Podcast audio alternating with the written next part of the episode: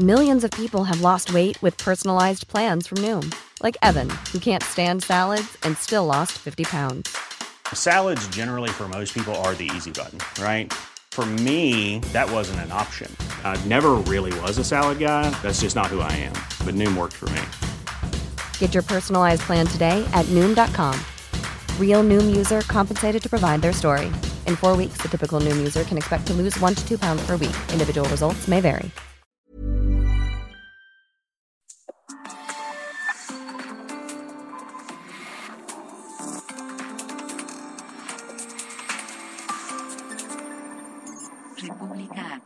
Con Alejandro Cacho.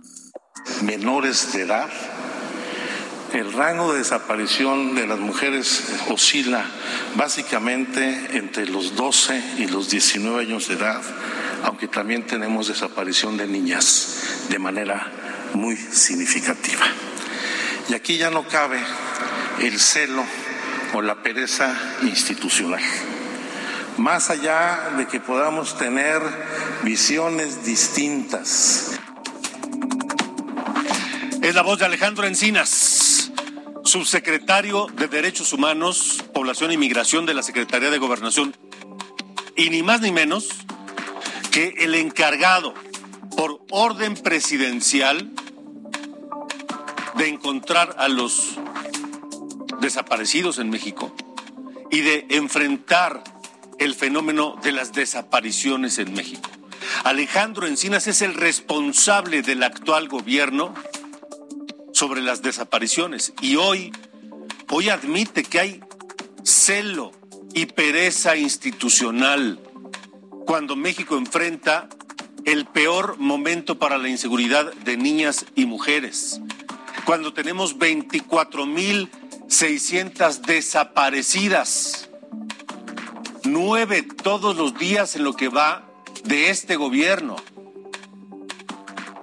Eso habla de un fracaso de un fracaso del actual gobierno, del gobierno de López Obrador, de la cuarta transformación, para evitar las desapariciones.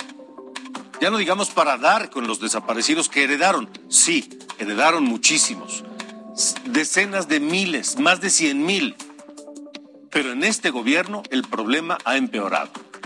Y señala Alejandro Encinas que son los estados de Morelos, Colima y Campeche los de mayor riesgo para la vida y para la integridad de las mujeres.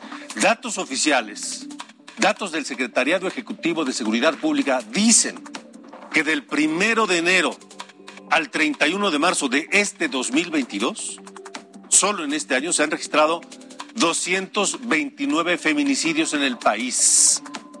Esto es una cantidad espeluznante de que en 90 días en 90 días de este año, 2.5 desapariciones de mujeres al día.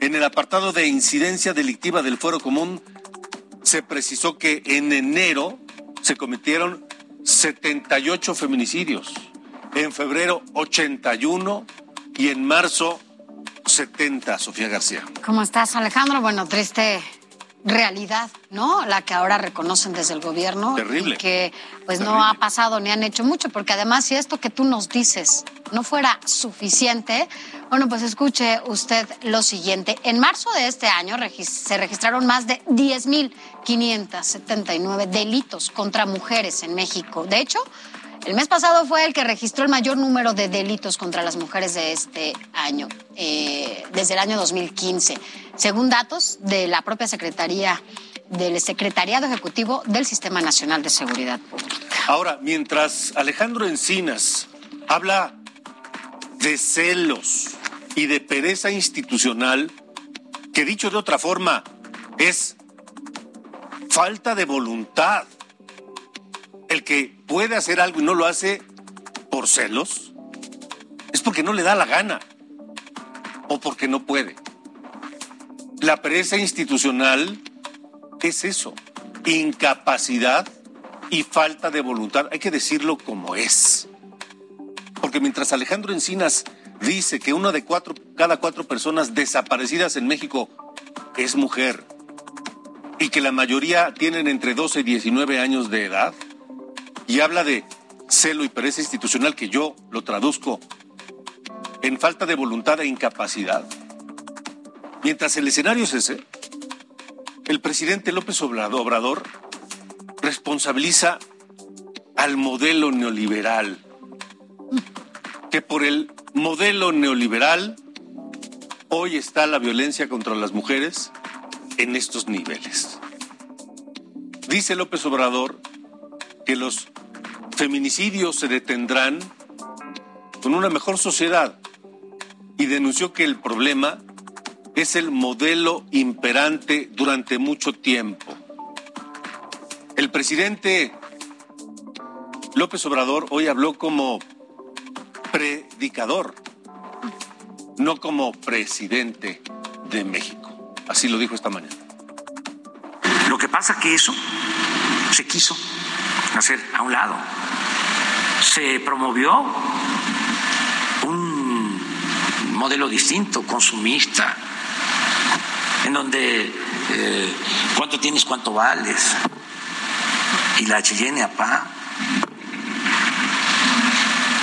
Entonces, hay que eh, regresar a infundir principios, valores. Por eso es la transformación. Y eh, todos tenemos que contribuir. Bueno, pues así las cosas, ¿no? Es Como si a las mujeres les preguntaran cuánto tienes antes de atacarlas.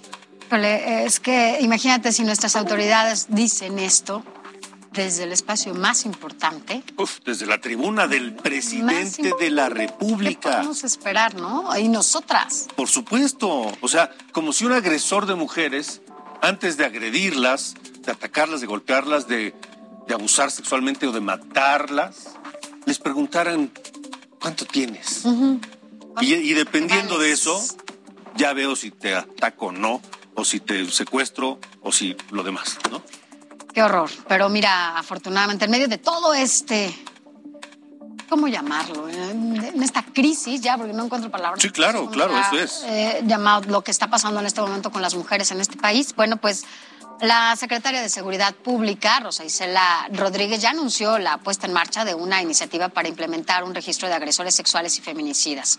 Esto para que las fiscalías estatales cuenten con un banco de ADN de uso forense. Para ello, dijo, se buscará convencer a los legisladores sobre la necesidad de poner en operación dicho programa. Escuchemos a la secretaria.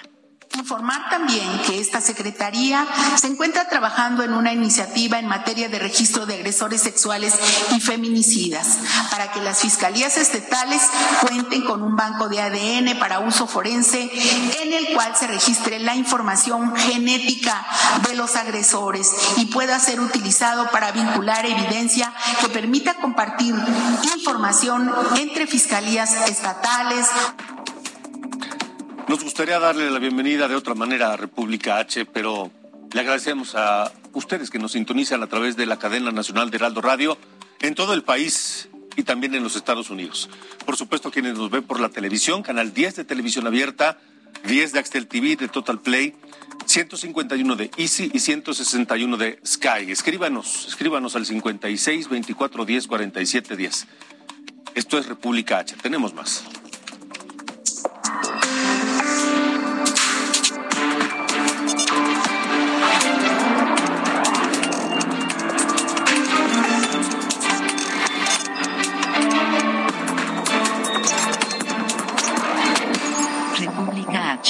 Con Alejandro Cacho. Me decías, eh, Sofía, fuera del aire, que imagínate en los 13 días que estuvo desaparecida Devani. Devani, encontraron a cinco chicas más, cinco niñas Que venció que, desaparecidas. que- que estaban desaparecidas y que por desgracia las encontraron sin vida. Decías tú, ¿qué pasaría? Que se ponen a trabajar. ¿Qué pasaría si las autoridades se ponen a trabajar de a de veras? Esto sería totalmente. Nosotras las mujeres tendríamos otro panorama porque no habría tanta impunidad. Sin duda. Tendríamos autoridades aliadas. Sin no duda. hasta ahora. Otro caso, otro caso que ha lastimado, que, que lastima hoy, por supuesto en primer lugar a su familia, pero a, a todo el país entero, y que no ha recibido la atención que merece este y todos los demás, es el de Yolanda Martínez, una joven mujer de 26 años que tiene 20 días desaparecida. Se le vio por última vez el 31 de marzo en Nuevo León, en San Nicolás de los Garza. Salió de su casa, pero mire, no le voy a contar la historia, yo mejor que se la cuente su padre, el señor Gerardo Martínez, a quien saludo esta noche y agradezco, don Gerardo, que, que tenga confianza de platicar con nosotros. Gracias por estar aquí. Muchas gracias. ¿Qué pasó con Yolanda? ¿Qué nos puede decir de ella? 20 días ya sin saber dónde está o cómo está. 26 días. 26. Ya. 26, el 31 llevaban 26 días. Sí.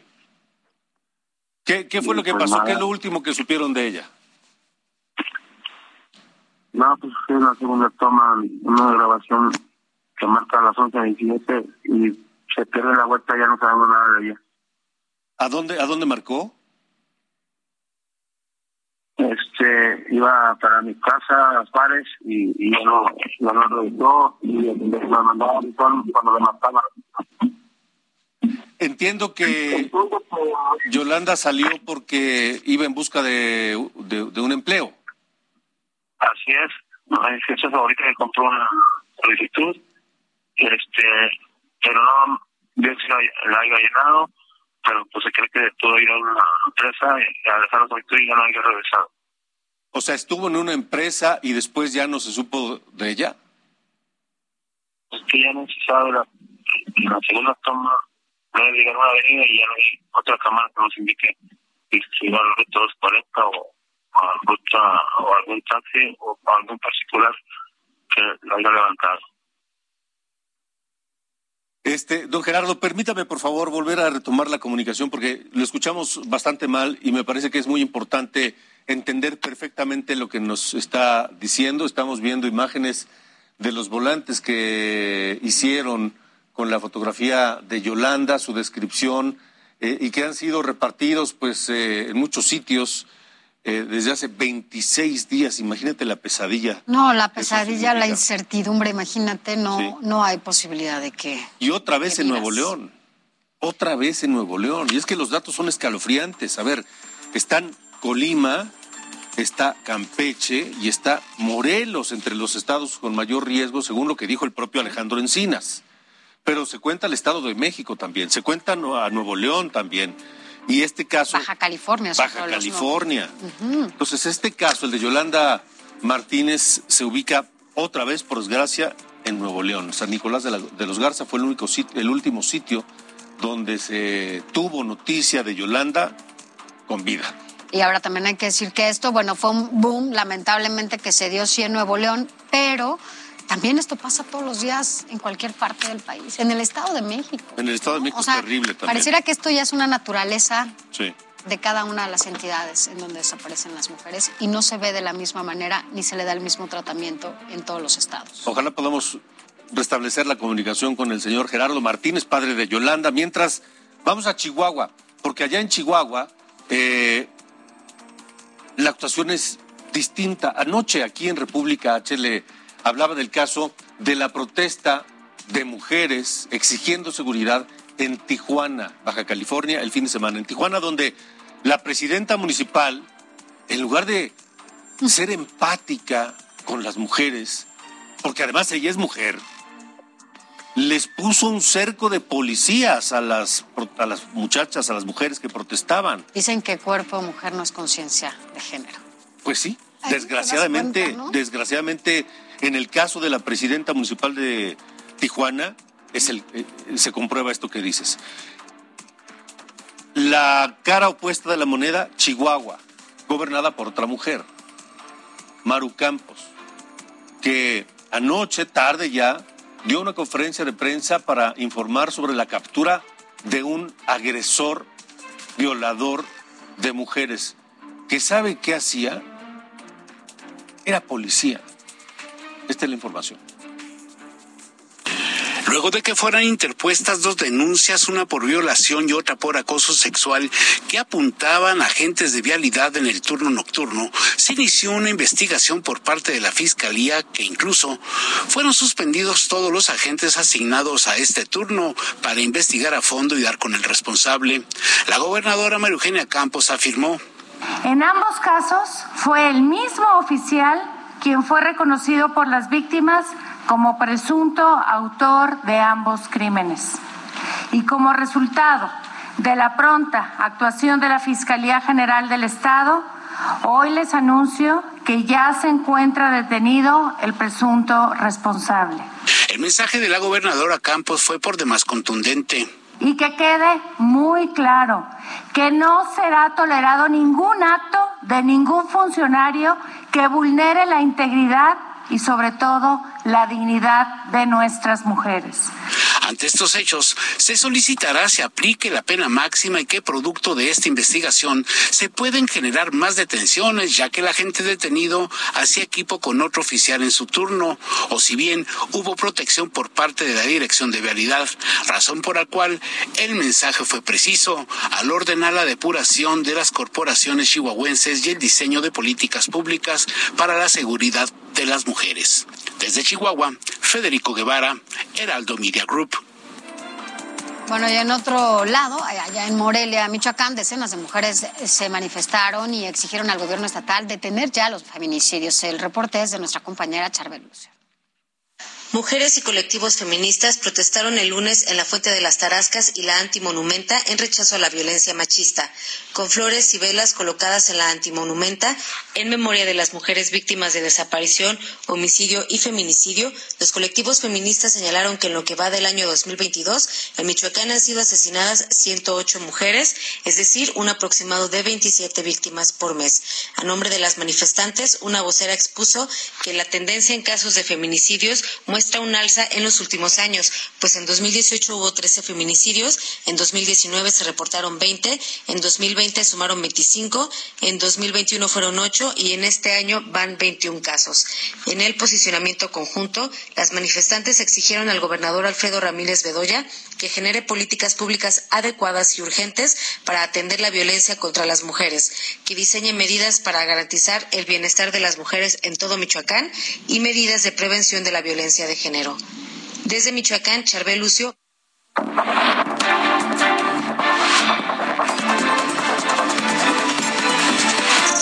Entre curules, con Sofía García.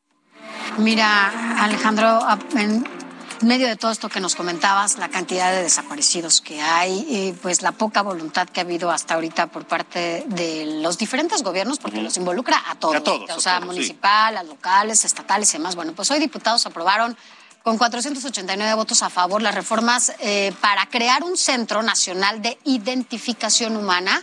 Y esta unidad, bueno, pues se va a encargar de reconocer cuerpos ya que, bueno, pues hasta ahora hay más de 52 mil sin identificar, esto de acuerdo a información de la Fiscalía General de la República. Este Centro Nacional de Identificación Humana será un organismo administrativo con independencia técnico-científica adscrito a la Comisión Nacional de Búsqueda y tendrá también como objetivo dar respuesta efectiva, técnica y científica a los cuerpos de personas humanas y sus restos no identificados con una perspectiva de búsqueda e identificación de larga data. Vamos a escuchar lo que dijo en esta sesión el diputado panista Fernando, Felipe Fernando Macías.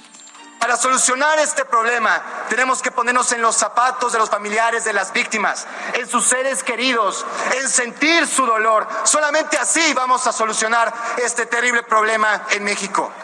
Hoy con este dictamen estamos entregando la creación de la Agencia Nacional de Identificación, un instrumento que va a ser para acceder a la justicia y combatir la impunidad, para pasar de la identificación individualizada pericial a un esquema de identificación masiva a gran escala que permita solucionar esta terrible crisis de desapariciones en México. Mira, también decir que a propósito de todo lo que se vive, lo que decíamos ya, las cifras eh, de mujeres de estos feminicidios que se cometen, que se cometen bueno, pues eh, los diputados también avalaron hasta 40 años de prisión para el delito de tentativa de feminicidio. Este dictamen también se aprobó por mayoría y fueron 453 votos a favor y 24 abstenciones. Fue turnado ahora hasta el Senado para que allá se discuta y se vote esto bueno, pues parece que son buenas noticias porque son herramientas que nos pueden ayudar a tanto a familiares de desaparecidos como a mujeres. Y en otro tema, ya lo comentábamos ayer casi al final de este espacio, ya había sido avalado en comisiones, pero ahora en el pleno. Amor con amor se paga, ya decías tú, amor con embajada se paga y es que Morena y sus aliados en el Senado hicieron valer su mayoría para designar a Carlos Miguel Aiza como embajador de México en República Dominicana. Esto, bueno, pues después de lo que pasó con su hijo, que votó a favor de la reforma en la Cámara de Diputados y cambió de partido del PRI a Morena. Y con todo esto, bueno, pues el PRI ya prepara su expulsión, como en el caso de Kirin Ordaz, que bueno, pues ambos le entregaron, dicen, dicen, ¿no? En, algunos lugares que, bueno, se dieron la plaza y por eso Campeche y, Sinaloa, pues ahora son, son morenistas. Esto, bueno, pues por irse a esta embajada que ya decías. Sí, sí, sí. Amor con embajada se paga. Amor con amor. Y finalmente, si ¿a ti te gusta el horario de verano? Ya habíamos platicado que sí te gusta. La verdad es que no me gusta. A mí no me gusta que oscurezca tarde. No me gusta que oscurezca tarde. A mí me gusta que oscurezca temprano. Eh, pero entiendo que, que hay ventajas, aunque para el presidente él tiene otros datos. Él tiene otros datos. Bueno, y entre esos datos que se tienen, bueno, hubo más de 20 propuestas que se habían ya presentado, entre ellas alguna de Gerardo Fernández Noroña, en donde pedían que ya se cancelara este horario de verano. Bueno, pues hay que disfrutarlo porque este parece será el último horario de verano, porque mañana se va a votar allá en la Cámara de Diputados y parece que será un voto a favor de casi la mayoría del Congreso y este horario concluye el 30 de octubre, así que parece que será el último. Así que bueno, pues así las cosas en materia legislativa. ¿Y con cuál nos vamos a quedar? Pues con el normal. Sin que, No, en el que no tienes que adelantar tu, horario, eh, te queda tu reloj normal. O sea, en este momento, si no tuviéramos este horario, serían las 7, 7 de la noche con 21 minutos. Entonces ahora ya a partir del próximo año ya vamos a tener el horario corrido normal. O sea, no va a oscurecer tarde. Pues. No, ya no. Para que ya Está bien. estemos tranquilos. Sí, bueno, menos mal. Menos Así Es. Em, tenemos que regresar al tema de las desapariciones de mujeres porque hay novedades en torno a el caso de Devani Escobar en eh, en Monterrey, en Nuevo León.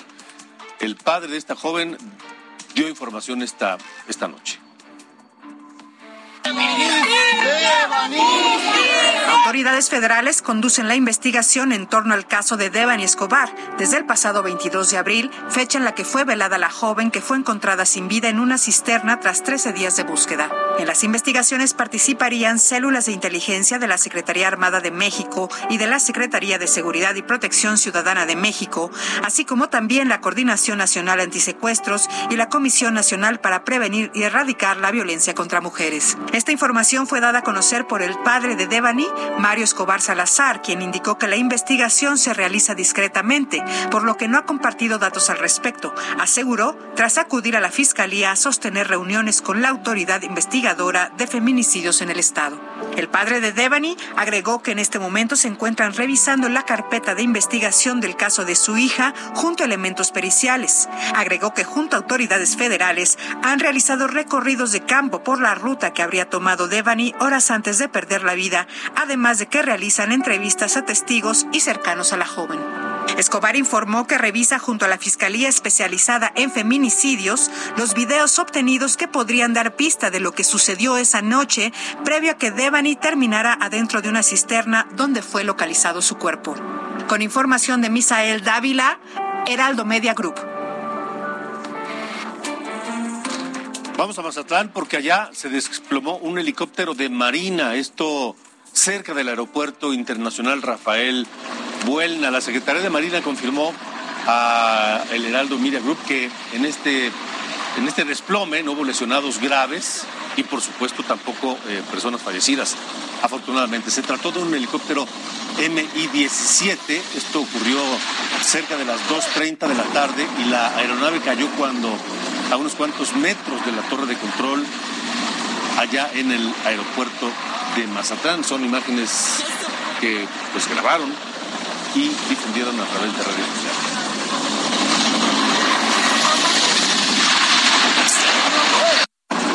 Ahí está, fíjate.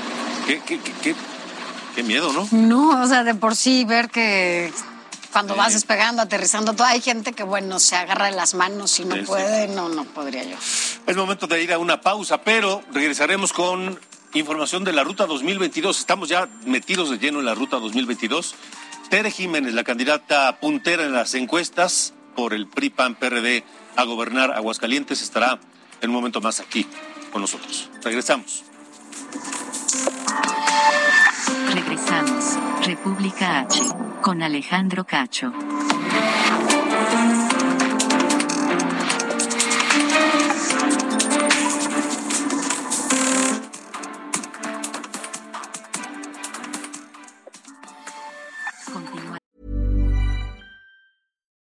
Millions of people have lost weight with personalized plans from Noom, like Evan, who can't stand salads and still lost 50 pounds. Salads, generally, for most people, are the easy button, right? For me, that wasn't an option. I never really was a salad guy. That's just not who I am. But Noom worked for me. Get your personalized plan today at Noom.com. Real Noom user compensated to provide their story. In four weeks, the typical Noom user can expect to lose one to two pounds per week. Individual results may vary. República H. Con Alejandro Cacho. Heraldo Radio. No es cierto. No es cierto. No fue el presidente López Obrador quien lo dio a conocer. No. Fue un cable de la agencia española F que dio a conocer que el viernes tendrán una reunión a distancia el presidente de México y el presidente de Estados Unidos, Joe Biden. Eso lo dio a conocer la agencia F. Los reporteros en la conferencia mañanera le preguntaron a López Obrador qué hay de este encuentro, qué les podía decir y así contestó. Ah, sí, va- vamos a hablar por teléfono con el presidente Biden el viernes. Creo que a las 12 del día. Eh, pues vamos a, este, a esperar porque nos solicitaron ellos la llamada. Eh, no sé exactamente, pero eh, es importante el que se dé esta comunicación, eh, escuchar al presidente Biden, que nos ha tratado con respeto, como también nos trató con respeto el presidente Trump. Bueno, casi de manera simultánea, la oficina de prensa de la Casa Blanca emitió un comunicado en el que detalló los temas a tratar durante esta reunión virtual. Ahí sí Migras- sabían. Ahí sí sabían y sí tenían sabían información. Y mira, por supuesto que el tema es migración, ¿no? Eh, que va a haber una crisis importante en ese sentido, la próxima cumbre de las Américas, en donde estará también el presidente antes de ello de gira y el avance en el diálogo del desarrollo económico de alto nivel. Cooperación en temas migratorios, desarrollo compartido para el crecimiento en Centroamérica, competitividad en desarrollo económico, seguridad y energía, entre otros. Ellos sí estaban enterados. Ellos sí sabían. A, a ver, a ver, ¿usted cree que el presidente no va a saber primero a qué hora es la a qué hora es la llamada o la conferencia o la reunión o lo que sea, que no va a saber a qué hora es? Por favor. Y luego que, que no va a saber qué temas van a tratar. Pues no. A ver, si es una reunión de jefes de Estado, por Dios, ¿cómo no van a saber de qué se trata? Lo que pasa es que no quiso decirlo. Bueno, y dice que Estados Unidos pidió la reunión. Con pero, él. pero, pero destaco dos temas: el tema migratorio y el tema de la energía. Van a hablar de energía. Después de cuántas reuniones a las que vinieron diferentes Muchas, funcionarios. muchas. Y de seguridad, por supuesto, y de sí. otras cosas. En fin, a ver, a ver en qué pasa. 8.33.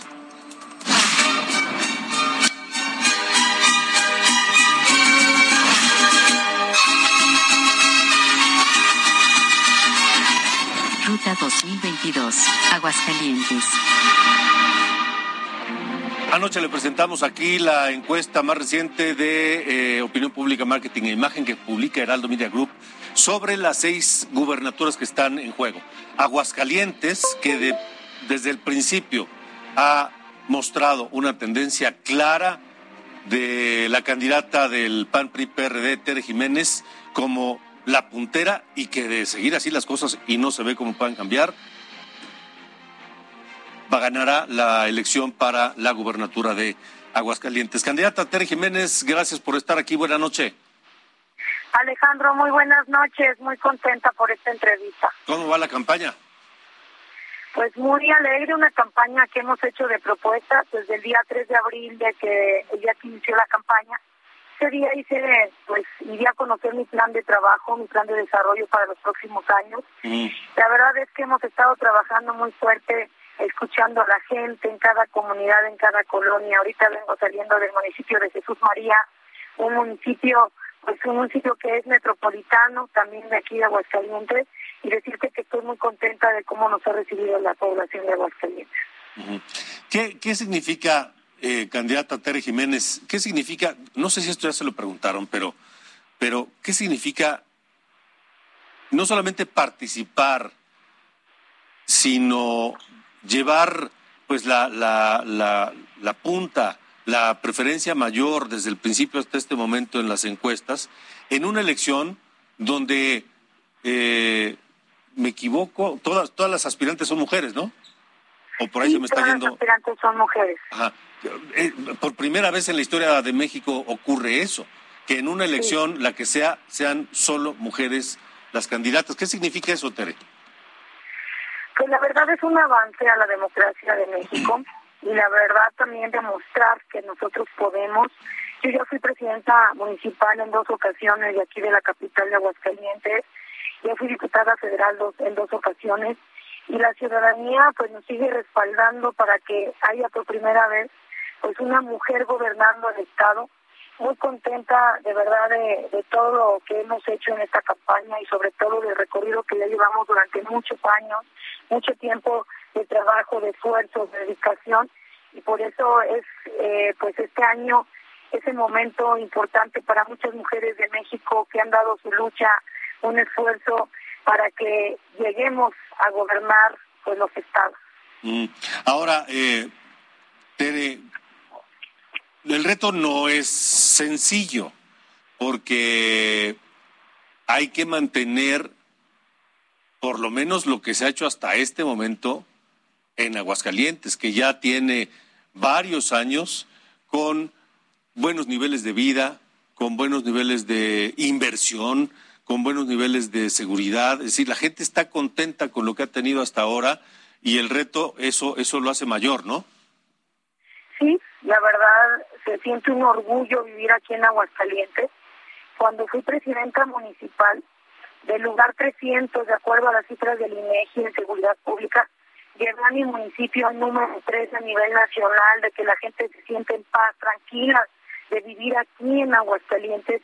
En la capital dejamos buenos resultados en seguridad pública, dejamos buenos resultados en la atención a nuestros adultos mayores, en programas para las mujeres, para nuestros jóvenes.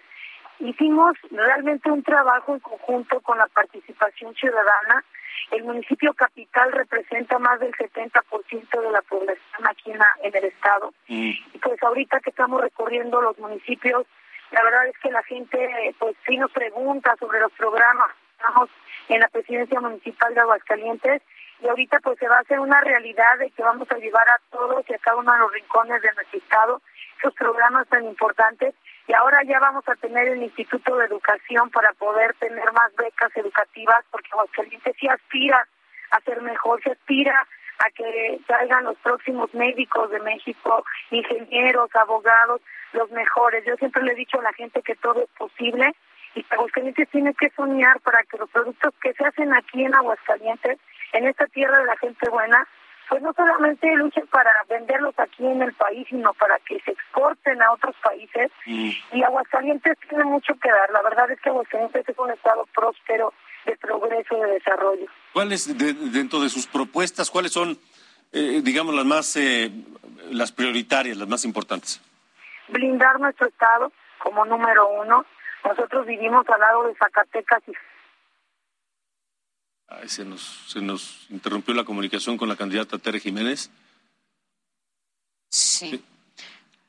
Bueno, híjole, creo que no tenemos suerte con las... Con las llamadas, ¿no? Oye, pero es cierto lo que dice, ¿no? Finalmente sus, sus fronteras son importantes, ¿no? So- por, el, por el índice de violencia que se está Sí, sí, por la situación que viven los estados vecinos y sí, ese es un reto importante, a ver si podemos retomar esa comunicación y que nos eh, platique, ya decía ella, su prioridad uno es blindar la seguridad de Aguascalientes, por esto que le comentábamos, pero supongo que habrá algunas otras que ojalá podamos restablecer la comunicación y que nos las platique ya, a ver, si- a ver si, si nos la puede platicar. Más en estos la momentos, ¿no? Candidata Tere Jiménez, más en estos momentos en que en varios estados de la República la seguridad es un, está en crisis. Eh, Tere, retomamos la comunicación. Eh, Sí, nos decía, la prioridad de uno es blindar Aguascalientes porque... blindar el Sí. Estado. Estamos a 40 minutos donde no hay policías municipales en Loreto, Zacatecas, Ciudad Cuauhtémoc, Villa García. Estamos al lado de Tocaltiche, Jalisco. La verdad es que Aguascalientes en mi municipio lo llevamos a un número 3 después de Mérida y Campeche para que pudiéramos vivir en paz y tranquilos. Fue un reto con la ciudadanía. La prevención al delito es desde la juventud, con el deporte, la cultura, con, con la educación, con poder estar atentos, eh, que los policías Otra Sí, vez. no. A estar moviéndose, bueno, pues están en campaña, ¿no? Sí, en la campaña pues no dejan de moverse y, y se dificultan las, eh, las comunicaciones. Pero bueno, ya nos esbozaba eh, Ter Jiménez que su prioridad es blindar la seguridad del Estado por la vecindad que tiene de lugares conflictivos, pero también para eh, pensar en que los jóvenes tengan opciones, que tengan eh, educación, que tengan Prevenir, ¿no? oportunidades de deportes, etcétera. Es decir, sí blindar con Con acciones. acciones, con equipo, con policías, con patrullas y demás, pero también buscar que no haya un caldo de cultivo eh, que, Qué lamentar que jale, que enrole a los jóvenes a la delincuencia. Ter, estamos otra vez con usted. Una disculpa, que vengo Sí. saliendo de un municipio. Sí, sí, una sí. disculpa, vengo aquí en carretera, pero decirles que efectivamente eh, con la prevención al delito estuvimos trabajando para blindar nuestro estado. Ahora esto lo va a llevar a los municipios y sobre todo también el tema de salud, que ahorita después de la pandemia y de en esta pandemia, pues sí ha sido una situación pues grave en todos los estados. Pero aquí pues somos el segundo lugar en, en atención médica eh, que llega a cada comunidad y cada colonia, pero vamos a seguir fortaleciendo estos sistemas de salud hasta todos los rincones de nuestro estado. El tema educativo es sumamente importante. Ahorita que hemos estado en comunicación con varios empresarios, pues es muy importante el tema educativo para que lleguen inversiones. La gente que viene de otros países a invertir a nuestro estado, pues ocupa ingenieros, ocupa personas que realmente tengan educación de alto nivel para que Aguascalientes siga adelante y que podamos competir, co- podamos competir con todo el mundo en el tema educativo. Y bueno, pues decirte que el desarrollo económico Aguascalientes ha, ha progresado muchísimo en el campo y eso nos ayuda a que Aguascalientes pues tenga productos que se exporten a nivel internacional, pues tenemos ya productos como la lechuga, el cilantro, el ajo, la guayaba, este, el aguacate que también está aquí en, en Aguascalientes. Tenemos también pues un buen número de personas que que tienen la oportunidad de hacer productos aquí en Aguascalientes y, y vamos a ayudarlos a que todos los productos se vayan al extranjero. Vaya, pues una, una agenda amplia, Tere, que ojalá tengamos oportunidad de comentarla pronto allá, allá mismo en, en Aguascalientes. Claro que sí, y bueno, pues los invitamos a la Feria Nacional de San Marcos, que ahorita estamos en épocas de Feria Nacional de San Marcos. Entonces, cuando quieran venir, aquí estamos. Eh, se acaba el 8 de mayo y estamos aquí, pues, ah, también listos para darles la bienvenida. Muchas gracias, Tere. Muchísimas gracias. Aquí va a ganar el PAN. Muy bien, gracias. Tere Jiménez, la candidata de la Alianza PAN PRI PRD a gobernar Aguascalientes. 8 con 43. Panorama COVID. En República H.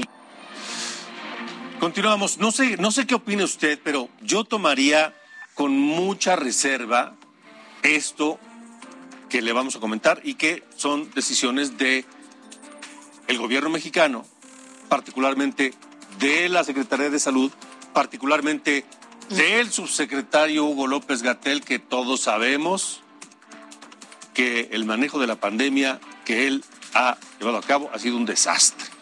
¿Por qué? Porque en México, vamos a empezar, en México ya no habrá informes sobre el semáforo epidemiológico de riesgo COVID. Es decir, olvídese del semáforo. Ya no habrá más que si estamos en amarillo o en verde o en rojo, ya no habrá semáforo.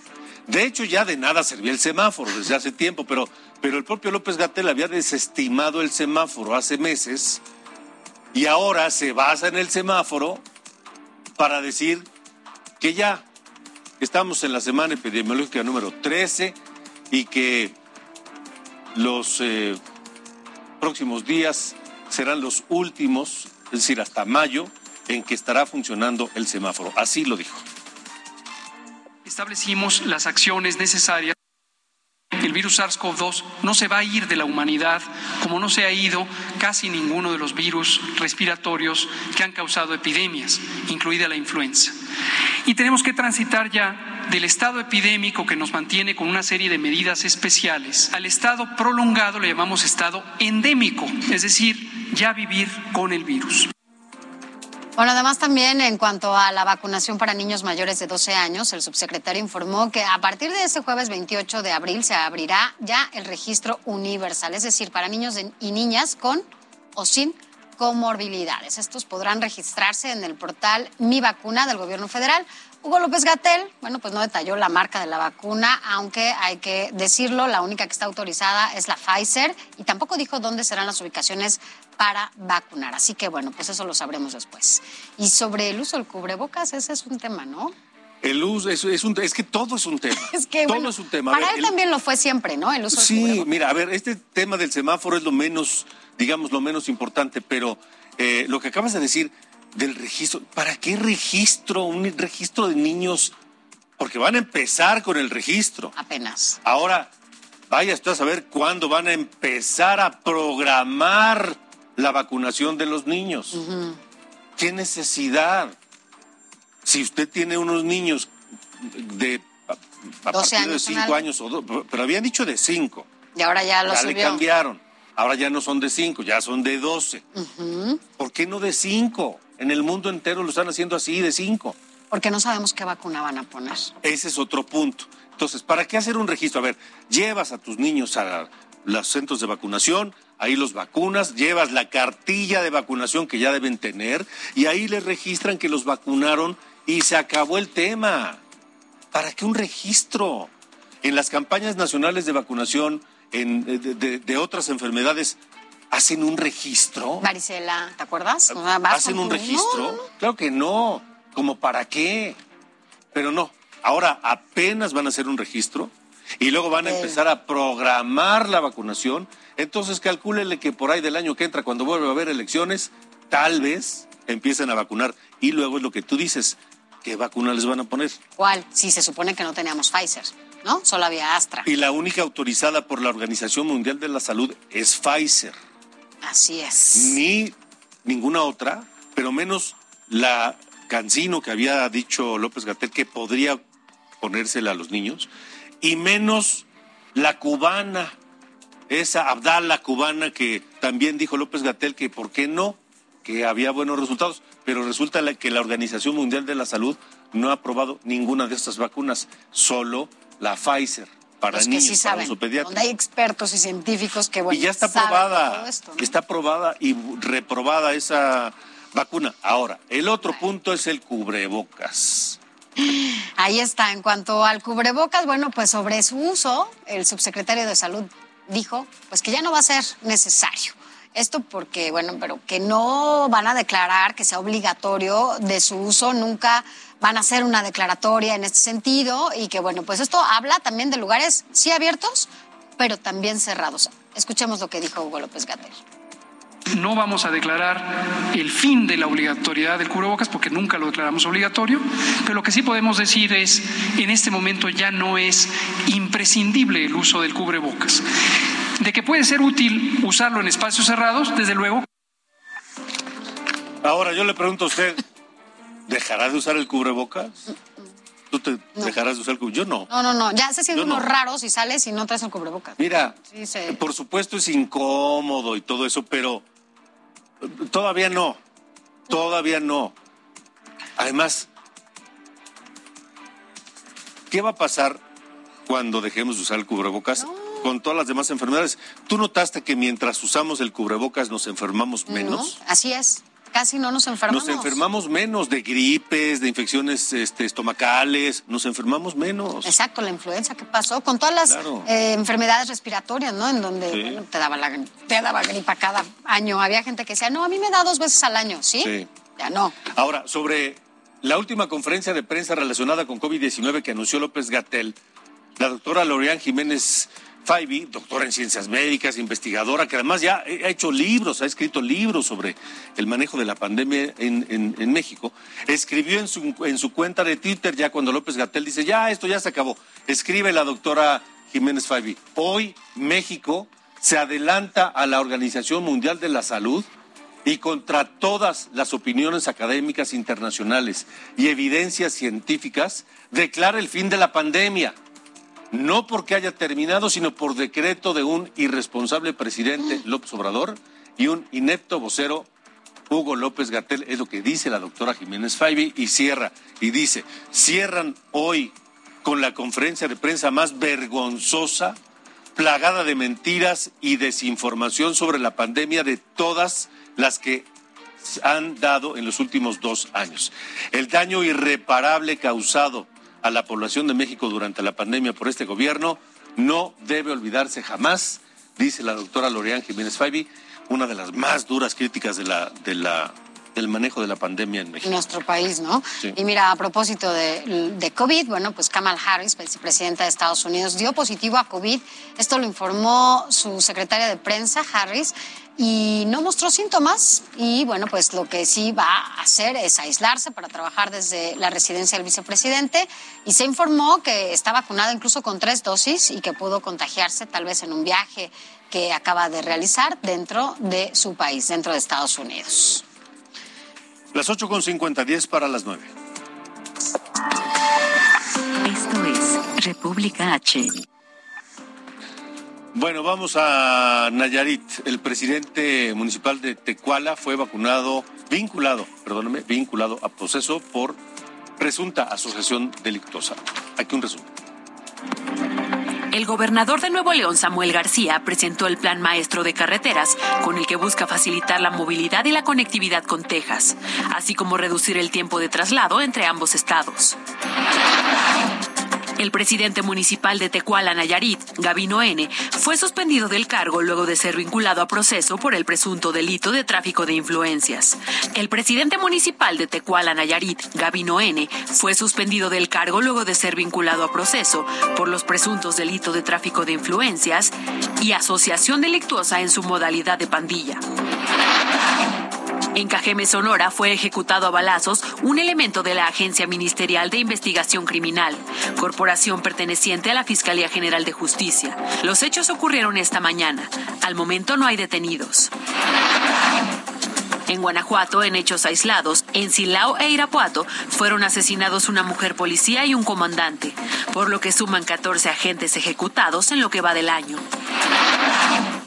En Tamaulipas, autoridades estatales y abogados de Estados Unidos levantaron un censo de migrantes en el albergue Senda de Vida. Al momento se han contabilizado más de 8.000 migrantes, pero se estima que podrían rebasar los 11.000.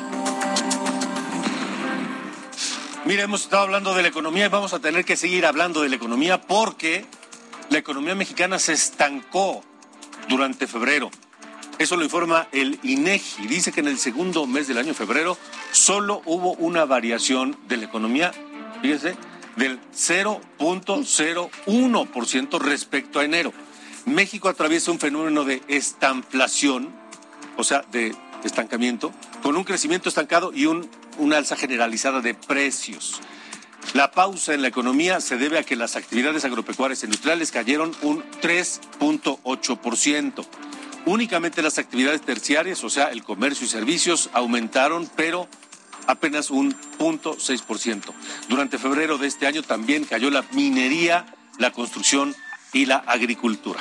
Y las proyecciones para México no son nada alentadoras. De acuerdo con las estimaciones del Fondo Monetario Internacional, nuestro país pasó del lugar 15 al 17 en el ranking de las economías más grandes del mundo. Esto desde que inició la pandemia. Se trata del peor lugar que tiene México desde 1988. Se prevé que la economía mexicana valdrá un billón 380 mil millones de dólares. Esto para el próximo año.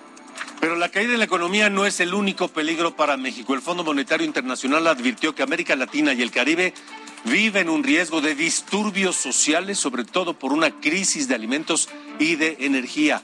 Los ingresos de la población no se han recuperado después de la pandemia y la guerra en Ucrania comenzó ya a causar estragos. Y adelantándose a todo esto, bueno, pues el gobierno de México presentará un plan para combatir la inflación y el proyecto se dará a conocer la próxima semana y se enfocará sobre todo a crear acuerdos en el sector privado para controlar el incremento en 25 productos de la canasta básica. Eso en otras palabras, es un plan de choque. ¿Y sabe qué hicieron los gobiernos neoliberales para controlar la inflación y mejorar la economía? Justamente eso, planes de choque, programas de eh, choque. ¿Te acuerdas del Pacto de Solidaridad Cuéntanos Económica? mañana Más? Mañana lo platicamos en detalle. Gracias, Sofía. Hasta mañana. Hasta mañana a ustedes, gracias. Pásela bien y hasta la próxima. Esto fue República H con Alejandro Cacho. Even when we're on a budget, we still deserve nice things. Quince is a place to scoop up stunning high-end goods for 50 to 80% less than similar brands. They have buttery soft cashmere sweaters starting at $50, luxurious Italian leather bags, and so much more. Plus, Quince only works with factories that use safe, ethical, and responsible manufacturing. Get the high-end goods you'll love without the high price tag with Quince. Go to quince.com slash style for free shipping and 365-day returns.